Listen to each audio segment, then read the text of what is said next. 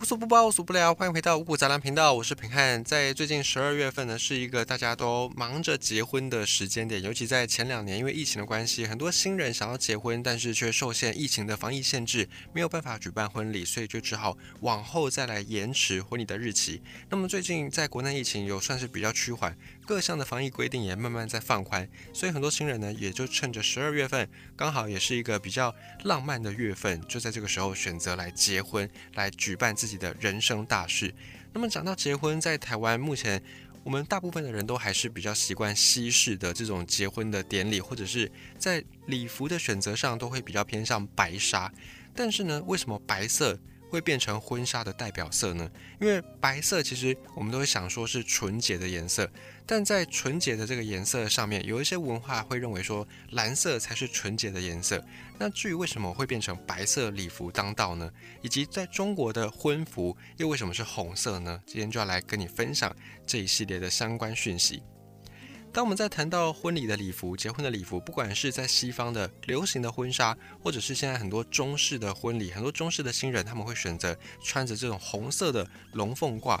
婚礼的礼服都已经是超越一般我们平常对于衣服的认知，在平常我们是不会穿上这种西式的白纱，或者是不会穿上红色的中式的这种龙凤褂，所以他们都已经独特的变成了一种特别的符号的意象，就它不只是一个特殊的服装，它背后更是代表着一些不同的文化的意涵。但是呢，婚纱的历史发展至今，其实并没有我们想象中那么久。婚纱的历史到现在也就才一百多年左右，而且呢，传统的西方的这些新娘们在结婚的时候，并不都是穿着白色的这些婚纱。因此，我们现在在讲的婚纱，与其你要说它是结婚的必穿的衣服，倒不如说它是一种礼服，就是作为一种仪式上面才会穿的衣服，比较符合它实际出现的那个年代。那现在所盛行的这种教堂婚礼，比较西式的婚礼。的习俗是大概产生在十六世纪的末期，在那个时候的教堂，在之前都还是认为说，任何的奢侈的行为都是要受到诅咒的，因为在基督教的观念里面，认为不能够奢侈、铺张、浪费，所以像结婚礼服这种一生只会穿到一次的衣服，也就符合了当时候被批判为是罪行的行为，所以当时候的这些新娘们。当然也不会为了结婚而去犯下这些罪，他们就不会去专门定制结婚要用的礼服。所以一般的新娘在结婚的时候，直接就是从自己的衣柜里面去挑出最好的衣服来穿。所以呢，像有一些在西方的画作传世下来的，有一幅画，它是在描述是十五世纪的意大利有钱人们的家庭他们的婚礼。在这个画作里面呢，这个新娘她穿的就不是白纱，而是一件绿色的袍子长袍，然后顶多就是她的头上戴着白色的头纱，有点像是现代婚纱的雏形。可是呢，这样子的整个婚礼就没有像我们现在所感受到的西方婚礼那么样的洁白，那么样的梦幻，那么样的无瑕。可是这个确实就是当时候的西方妇女结婚的时候比较常见的一个状况。那到了十六世纪的中期的时候，当时候的红色是比较高贵的颜色，只有贵族才被允许穿红色的外套，因为在以前的染布技术并不像现在这么发达，很多颜色它之所以少，是因为它的染料。很难取得，或者是它的那个染料很贵，在本地并不产，必须要靠贸易等等，所以就导致有些颜色是比较昂贵的，像红色就是其中一种。所以当时候只有贵族才能够穿红色的衣服，如果你是平民，但是你穿着红色的东西，那你就会被处以死刑。那在后来，在比较社会底层的这些人，这些比较中下阶级的人，经过各种的斗争跟各种的反抗，所以贵族们就逐渐的失去。穿红色的这种权利，就是不再只限定贵族。而到了路易十四的时候，太阳王路易十四这个规定呢就被废除了，然后只剩下贵族的高跟鞋的鞋跟可以用红色，就是不再限定只有贵族能够用红色，但是在贵族的高跟鞋跟都还是会用红色，就还是保有一点点贵族的特权。那这一项特权被开放之后呢，当时的中下阶层的一般百姓马上就陷入了对红色的狂热，红色就变成最漂亮的颜色，而且只要你能够穿得起红色的人，一定都会想尽办法穿上红色。当然，结婚的时候也一定会想尽办法去把红色的衣服给弄出来，然后穿在身上，代表你自己也是一个有头有脸有地位的人。那么到十七世纪，当时候呢，洛可可以及巴洛克的这种风格开始在发展，所以裙子，尤其是女性的这种裙子，开始流行大裙摆，然后收腰，就是把你的腰变得很像蚂蚁一样那么细的蚂蚁腰，以及呢各种的礼服装饰越来越浮夸，这些都逐渐的影响当时候的一些礼服美学。那直到十八世纪的中期，当时候的贵族结婚，西方贵族结婚，新娘们都还是很喜欢穿着这种带有红色的，而且是大裙摆的礼服，就是延续那些洛可可的设计啦，巴洛克风格的设计。可是等到十九世纪的时候，最高贵的颜色反而就变了，变成了黑色。因为在德国人他们发现了一种染料叫做苯胺染料，这个染料出现之后呢，红色就变得很轻易的能够染出来，所以马上这个红色就从以前的贵族专属到家家户户都能够负担得起的普通颜色。于是大家就开始要追求新的昂贵的颜色，而黑色就变成新的替代色。因为当时候欧洲人他们从印度、从美洲各地去殖民，他们也从这些殖民地找到了靛蓝色以及杨苏木一些比较特殊的染料。那这些染料可以染出非常漂亮的黑色跟蓝色。可是因为这个染料在欧洲并不产，只能够从海外贸易过来，所以这个染料就非常珍贵，也就导致黑色跟蓝色是当时候。比较炙手可热的昂贵的颜色，在影响到新娘们，她们也开始去迷恋黑色的礼服、黑色的长裙。那么大家是怎么样从黑色礼服开始追求白色礼服呢？婚纱是怎么样变成白色的呢？关于这个过程有蛮多不同的说法，其中有一个故事呢是会跟你讲到维多利亚女王的婚礼，就是英国的维多利亚女王。在此之前，其实对于婚礼的礼服的颜色。并没有统一的规范，就像我们之前讲到的，在十六世纪之前呢，因为只穿一次的婚礼礼服是非常浪费的行为，所以当时候的新娘都是从自己的衣柜去找一件最好看的衣服，也就因此没有受限是颜色一定要白色。再来等到红色变成贵族也开放给一般人能够穿的时候，大家普遍会比较想要追求红色，以及后来的这个蓝色、黑色染料兴起，大家追求的是黑色或蓝色，可是都没有统一说一定要用什么颜色。而有一些贵族的新娘，除了在他们能负担得起的状况之下，他们会去追逐红色啦、黑色啦，或者是金色，或者是蓝色的衣服。他们有时候也会去选择白色。可是呢，在当时候的那个时代，在维多利亚女王的时代，白色并不等于纯真、纯洁、贞洁。白色更大的意义呢，是在于说。你要维持白色的衣服的干净，那是非常困难的一件事情，尤其在以前的各种生活条件并没有那么好，所以你要穿上白色的衣服，相当于是你的周围住家环境都没有什么太过肮脏的事情能够去污染你的白色的衣服，以及呢，白色在制作的过程当中也很容易就脏掉，所以你能够穿得起白色的人，更代表着你的地位之崇高，你的家庭之富有。所以倒并不是说白色就一定代表纯洁跟纯真，在维多利亚女王时代之前的欧洲，他们认为说代表纯洁的颜色反而是蓝色。只是呢，你能够穿得起白色，就代表你这个家庭真的是非富即贵。而且在那个时代，结婚礼服也不会只穿结婚那一次。在现在，通常我们都是只去租或者是买，然后那个婚纱就只穿结婚的时候的一次。那之后呢，都不会再穿到了。就算你去参加别人的婚礼，也都不会再穿那么样正式的礼服。可能你还是会穿白纱，但你的白纱的款式跟样式，就一定不会是你结婚的时候的那一种很隆重、很华丽的样式。而在维多利亚女王时代之前，当时候的西方，他们的婚礼礼服也就不会只穿一次。在工业革命之前，因为生产这些布料的效率非常的低，还没有工业革命，所以当时候要做一件衣服真的很不容易。就连维多利亚女王自己也曾经把她的结婚礼服跟头纱在婚礼之后还在拿出来穿。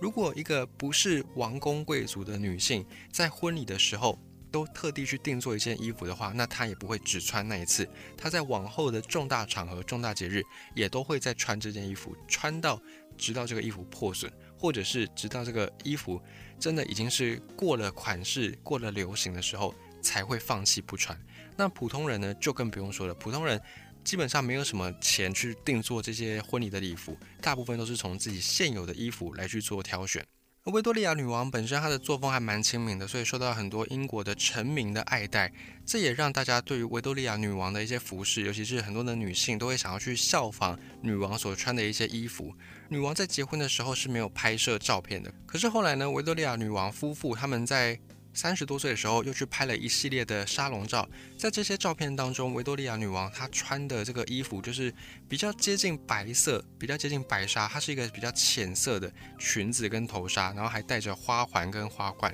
可是这个并不是他们结婚当天的衣服，只是因为。穿着白纱，因为它的那个隆重感太强了，所以让很多的人就误以为说，哎，这个就是维多利亚女王结婚的时候所穿的衣服。所以很多的女性呢，就会想要效仿，说，哎，我也要穿白色的婚纱来结婚，象征着我的高贵，象征着我们家庭算是还蛮有钱的，代表我们自己也是个贵族。所以当时候刚好配合到了摄影技术的发展，很多的这种。王公贵族他们就会穿着这些礼服婚纱，然后来拍照留念，所以某种程度上也影响了当时候人们对于结婚的礼服的一种既定印象。那等到工业革命之后，二十世纪初期，随着纺织业以及这种漂白业、染布业的发展成熟，白色的布料在制作的时候已经慢慢的稳定了，而且比较简单了。再来就是价格也变得大家慢慢能够负担得起。所以这种买得起最现实的因素，再加上英国的维多利亚女王，她之前拍的沙龙照呈现出的这种浪漫氛围，就把白色变成了大部分的人在选择婚纱的时候的一种经典颜色。所以到后来，白色才慢慢的被跟纯洁啦、贞洁连接在一起，而不再只是单纯的富有的象征。因为白色后来已经变成大家能够负担得起的布料了，所以你在穿白色也不代表你很有钱。而这时候，很多商人也好，很多民间的人，他们心里面呢，就会开始去把这个白色做一些正面的联想，其中就联想到了纯洁跟贞洁这些特色，就是西方的白色婚纱的演进过程。那么在东方，尤其在中国的婚礼的礼服的颜色是怎么样发展的呢？传说在某一篇的神话故事里面有讲到。古时候的中国世界中心有活着一只既是狗又是龙的动物，那这个狗龙它叫做盘虎，它是一个国王的仆人。当时候这个国王他在跟一个叛军的将军作战，那有一天呢，这个国王就说：“谁可以为我带来我的这个敌人的项上人头，我就把我的女儿嫁给谁。”而这个盘虎虽然它不是人类，可是它对国王非常的忠心，而且它本身又非常的勇敢，所以就发誓要消灭敌人，完成国王的心愿。这样一来，他也能够娶到国王的女儿。后来盘虎成功了，他带回了跟国王作战的这个叛军将军的项上人头，于是盘虎也化成人形，跟国王的女儿来结婚。为了保证这两个人的婚姻能够幸福，所以这位国王就为他的女儿，为这位公主穿上了美丽的凤凰裙，并且佩戴给她凤凰王冠。后来，这位盘虎就带着他的老婆生活在南山之中，两个人就非常的幸福。那等到这两个人又生下很多的儿女，其中女儿出嫁的时候，有一只真正的凤凰就冲出了他们所居住的山林，为盘虎跟他老婆的女儿穿上了一条五彩斑斓的凤凰裙。于是呢，在神话故事里面的这个凤凰，就跟后来人们对于结婚的时候要穿的龙袍凤褂有着很深刻的连接。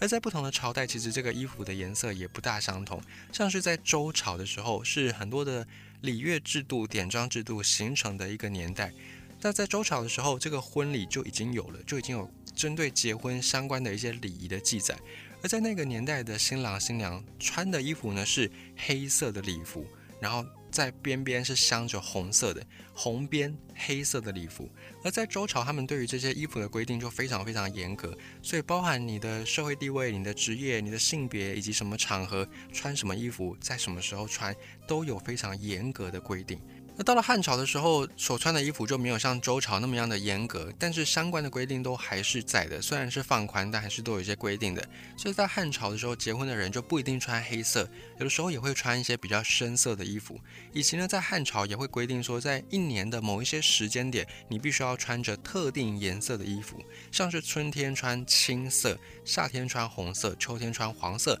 冬天穿黑色等等。那在汉朝的时候，这种礼服制度也是众说纷纭，就各地其实都还是有各自不同的一些习俗，只是大部分的人会选择穿比较深色系的。到魏晋南北朝时期，因为当时候的时局动荡，很多的这些知识分子啦、王公贵族，他们都不会再去谈一些政治时事，而是会崇尚清谈，就是讲一些比较虚幻的、比较玄幻的、比较跟世俗的这些政治没有关系的，可能宗教啦，或者是可能去研究一些诗词歌赋等等，所以也改变着这样一个时代风气，变成比较清淡、比较素雅的。在魏晋南北朝时期，就有一部分的群体的人，他们的礼服就变成会选择白色，也是符合这种清新淡雅的风格。而到了唐朝，唐朝有一些外族也加入到唐朝帝国。法令就进一步放宽，所以新娘在婚礼上会穿着青色的礼服，就是比较偏绿色的衣服。那这样的一个礼服也成为当时的时尚，也有可能是因为在更早之前的汉朝，春天是需要穿绿色的衣服，所以就也把这个习惯延续下来。很多唐朝结婚的妇女，她们新娘就会选择穿绿色衣服。那么在新郎呢，通常是穿当时候的宫服，就是在。朝廷当官的官员穿的衣服是绛纱袍，也就是红色的这个绛纱袍，所以就延续成男生穿红色比较偏官服的款式，女生就穿青色，会有这样的一个差别，是红男绿女。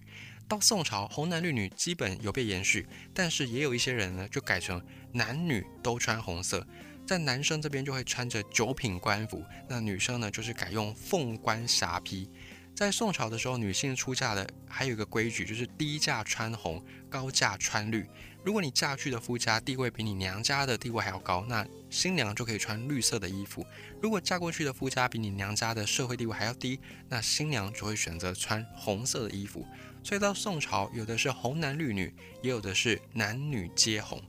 到了明朝就又反过来了，因为明朝的人呢，他们认为说，男生娶老婆就好像是小登科，我们不是说五子登科吗？那小登科呢，就好像是男生升官发财一样，是值得庆祝的大事。所以在结婚那一天呢，明朝的男性就可以破例穿上当时的九品官服，是青绿色的，那女生就可以穿着凤冠霞帔，所以女生继续延续着穿红袍，那。男生就可以改穿绿色的官服的款式跟样式，所以到明朝变成绿男红女。而到了清朝之后，这些满族人为了要消弭汉人自己心中对于汉文化的认同，所以做了很多的法规的限制，包含要改不同的服饰款式，以及要剃头等等，还要留辫子等等，就是要同化这些汉人，留下满族人他们的一些文化习俗。所以到了清朝，很多的汉人结婚的时候。那个服装的款式就没有像前面几个朝代那么样的华丽跟铺张，比较变成简约，甚至很多人就是拿红色的马褂，